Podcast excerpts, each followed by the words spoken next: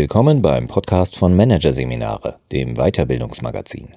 Lehren von Luhmann. Hilfsbereitschaft kann schaden. Von Judith Muster und Andreas Hermwille. Das menschliche Zusammenleben ist ohne Höflichkeit und Hilfsbereitschaft undenkbar. In Organisationen sieht das nach Beobachtungen des Systemtheoretikers Niklas Luhmann jedoch anders aus.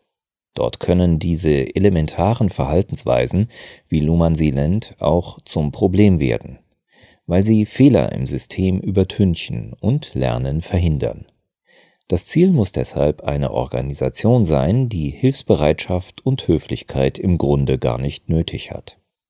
Organisationen sind kuriose Parallelwelten in unserer Gesellschaft. Es ist für uns zur Selbstverständlichkeit geworden, dass in einem Büro, einer Schule, einer Papierfabrik andere Regeln gelten als in einer Familie, unter Freunden und Freundinnen oder im Gespräch mit Unbekannten in einem Club. Im Alltag nimmt man diese Unterschiede hin, garniert mit scheinbar logischen Sprichwörtern wie Dienst ist Dienst und Schnaps ist Schnaps. Es ist eine der wichtigsten Aufgaben der Soziologie, sich der Selbstverständlichkeiten des Alltags zu entledigen und sich hin und wieder verwundert zu fragen, warum passiert das? Und wie funktioniert es? Wenn man die Normen des gesellschaftlichen Alltags mit den Regeln einer Organisation vergleicht, fällt schnell auf, dass den Mitgliedern einiges an Umstellung abverlangt wird, wollen sie den formalen Bedingungen entsprechen.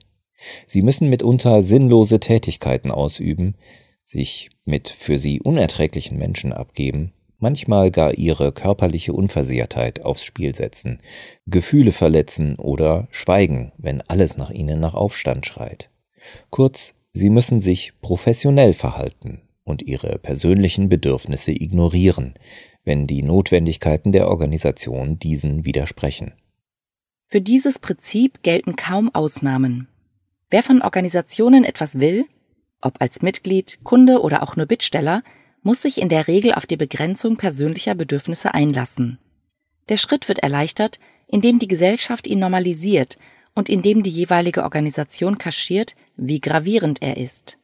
In manchen Unternehmen wird der Widerspruch zwischen gesellschaftlichen und organisationalen Normen nebeneinander gestellt, als wäre beides gleichzeitig erfüllbar.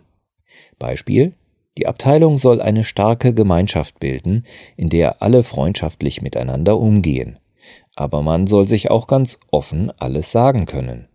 Dass Kolleginnen und Kollegen einander helfen, wird gelobt oder gar eingefordert. Gleichzeitig ist aber klar, dass Ärger auf diejenigen wartet, die Aufgaben aus Hilfsbereitschaft am Dienstweg vorbei manövrieren oder ihre Arbeitszeit für nicht offiziell vergebene Projekte aufwenden.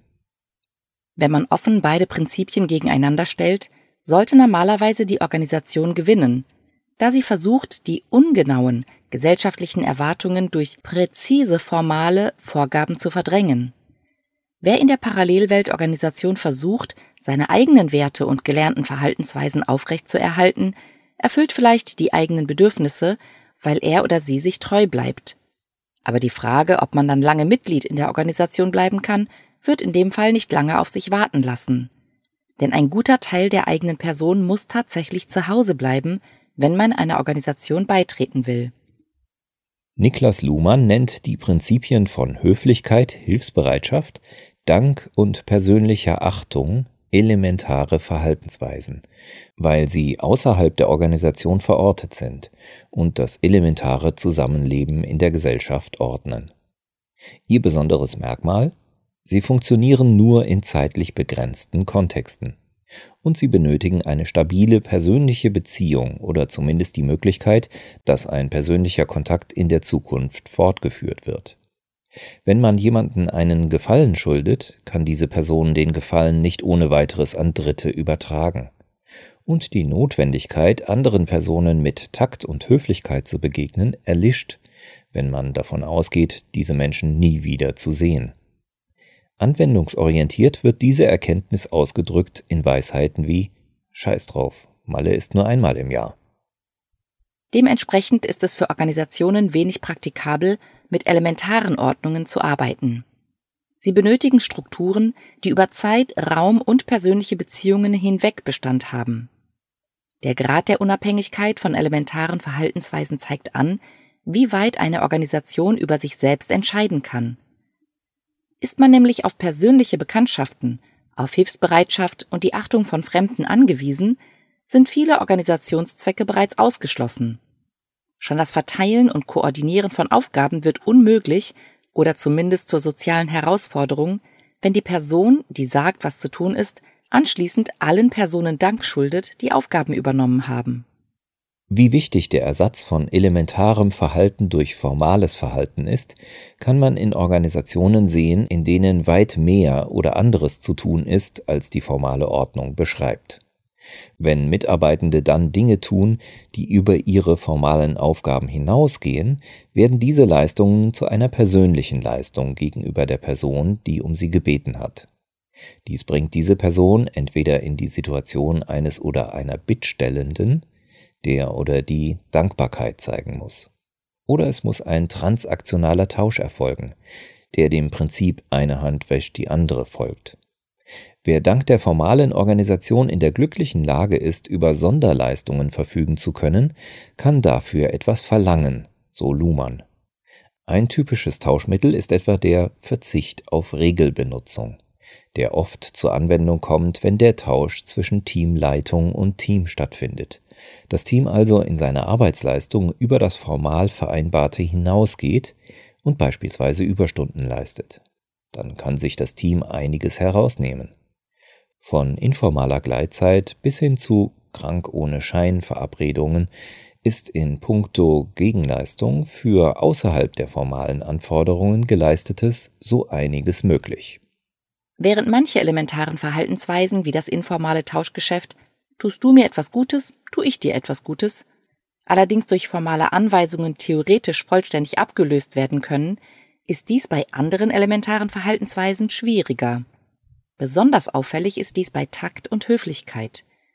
Diese sind kaum formalisierbar, von der allgemeinen Aufforderung, sich höflich gegenüber Kundinnen und Kunden zu verhalten, einmal abgesehen. Luhmanns Definition von Takt ist ein Stück entfernt vom Alltagsverständnis. Takt verlangt, dass man den anderen so behandelt, wie er erscheinen möchte. Wenn die Kollegin eine Präsentation hält, übersieht man also geflissentlich die Tippfehler auf der Folie. Führungskräften lässt man in einer Konferenz sachliche Fehler durchgehen, weil die Alternative, sie darauf anzusprechen, die ganze Interaktion platzen lassen würde. Takt erfordert, so Luhmann, dass die Selbstdarstellung der Beteiligten so unglaubhaft sie auch ist, im Interesse der Fortführung des Kontakts geschont wird. Was man im Laufe des Heranwachsens auf Familienfeiern im Gespräch mit dem unerträglichen Onkel geübt hat, nämlich den Unsinn einfach zu ertragen, muss demnach auch im Arbeitsalltag ab und an gemeistert werden, um eine soziale Situation zu retten. Doch gerade weil Takt dazu dient, den formalen Rahmen zu schonen, kann er nicht formal angewiesen werden denn durch die Anweisung würde deutlich werden, dass die dargestellte Einigkeit oder Zustimmung nur eine Fiktion ist. Wenn taktvolles, höfliches Verhalten allerdings über den formalen Rahmen hinaus zum Modus operandi wird, hat die Organisation ein neues Problem. Sie erfährt nichts mehr von ihren Problemen. In unserer Rolle als Consultants hatten wir es schon mit verschiedenen Unternehmen zu tun, in denen Mitglieder ihre jeweiligen Selbstdarstellungen so sehr geschont und wechselseitig unterstützt haben, dass sie nicht mehr in der Lage waren, Widersprüche aufzudecken oder erschütternde Neuigkeiten ehrlich darzustellen. So erreicht man zwar eine fantastische Atmosphäre der Freundlichkeit, Dafür gerät mitunter die Lern- und Entwicklungsfähigkeit der Organisation und damit ihre Fortexistenz in Gefahr. Man kann elementare Verhaltensweisen deswegen als süßes Gift für Organisationen verstehen. Einerseits sorgen sie für Entspannung in den Abläufen. Es braucht nicht für alles eine Verordnung oder offizielle Erlaubnis. Die Mitglieder können auch ohne formale Grundlage miteinander arbeiten. Sie haben ja ein eigenes Set an Regeln und Erwartungen, auf das sie sich beziehen können. In Bezug auf einige Leistungen der elementaren Ordnung steht die Organisation sogar im Weg, etwa wenn Mitglieder sich auch als Personen kennenlernen sollen. Bei solchen Anlässen muss sich die formale Organisation zurückhalten, da die Mitglieder sonst den Eindruck bekommen, dass sie sich aufeinander persönlich einlassen müssen. Auf der anderen Seite kann elementares Verhalten die Dysfunktionalitäten der Organisation verdecken. Womöglich sind die Aufgabenbeschreibungen und Kommunikationswege schon lange nicht mehr passend zu den realen Anforderungen der Organisation. Doch das fällt nicht auf, weil statt der formalen Erwartungen die persönliche Achtung, die zwischen den Beteiligten besteht, die Weiterarbeit ermöglicht. Stichwort aber nur weil sie es sind. Dass elementare Mechanismen ersatzweise für formale genutzt werden, merkt man erst, wenn man die formalen Hebel bewegt und sich nichts ändert. Das ist etwa in Organisationen zu beobachten, die sehr knapp an Personal sind und Schichtdienst fahren. Ob herstellende Industrie, Krankenhaus oder öffentlicher Nahverkehr. Es ist oft erst der Tauschhandel unter den Schichtleitungen, der die Lücken schließt und auch nötige informale Kompetenzen berücksichtigt. In der Konsequenz entzieht sich der Schichtplan dem formalen Zugriff, und die Betroffenen gehen, meist zu Recht, davon aus, dass sie sich selbst besser organisiert bekommen. Der gravierende Punkt dabei ist, wenn Organisationen dies zulassen, dann halsen sie die Lösung ihrer eigenen Unzulänglichkeiten stillschweigend ihren Mitarbeitern und Mitarbeiterinnen auf. Wo die Organisation es verpasst, formale Mittel zur Verfügung zu stellen oder eine funktionale Ordnung zu schaffen, müssen Individuen mit ihren persönlichen Fähigkeiten und sozialen Kompetenzen, etwa Takt oder Verhandlungsgeschick, die Lücken schließen. Das bedeutet eine zusätzliche Belastung. Es mag sozial kalt klingen, ist im Gegenteil aber entlastend gedacht. In einer gut eingestellten Organisation dürfen Hilfsbereitschaft, Dankbarkeit oder Tausch nicht mehr notwendig sein. Gut organisierte Verhältnisse ersetzen dieses Verhalten durch formale Zusammenarbeit. Am Ende bleibt nur Danke als Floskel und wechselseitiges Wohlwollen, wenn eine Gruppe Mitglieder gemeinsam ihre formalen Erwartungen erfüllt. Natürlich sind elementare Verhaltensweisen nicht per se schlecht für die Organisation. Dennoch ist es sinnvoll zu beobachten, wie groß ihr Stellenwert in der täglichen Arbeit ist. Dabei hilft der eingangs benannte soziologische Blick, die Fähigkeit, sich über vermeintliche Selbstverständlichkeiten zu wundern. Warum bekommt die Leitstelle immer Kuchen spendiert? Wieso gibt es nie Konflikte zwischen zwei Teams, die eigentlich konkurrieren sollten? Mit Hilfe des Wunderns bekommt man einen unverfälschten Blick darauf, wo Hilfsbereitschaft, Takt und Tauschgeschäfte in der Organisation in verdächtigem Ausmaß vorkommen, ohne diese Phänomene zu romantisieren oder als menschliche Bedürfnisse abzutun. Anschließend kann man den Zweck der Verhaltensweisen verstehen so ein formales, funktionales Äquivalent für sie gestalten und den Menschen bessere Arbeitsbedingungen ermöglichen.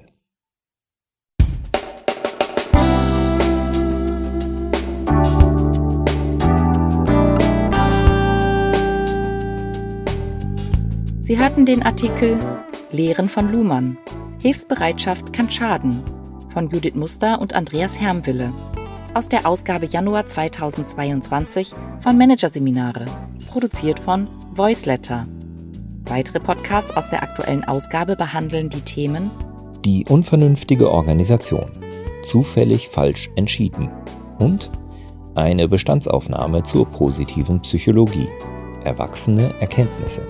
Weitere interessante Inhalte finden Sie auf der Homepage unter managerseminare.de und im Newsblog unter managerseminare.de/blog.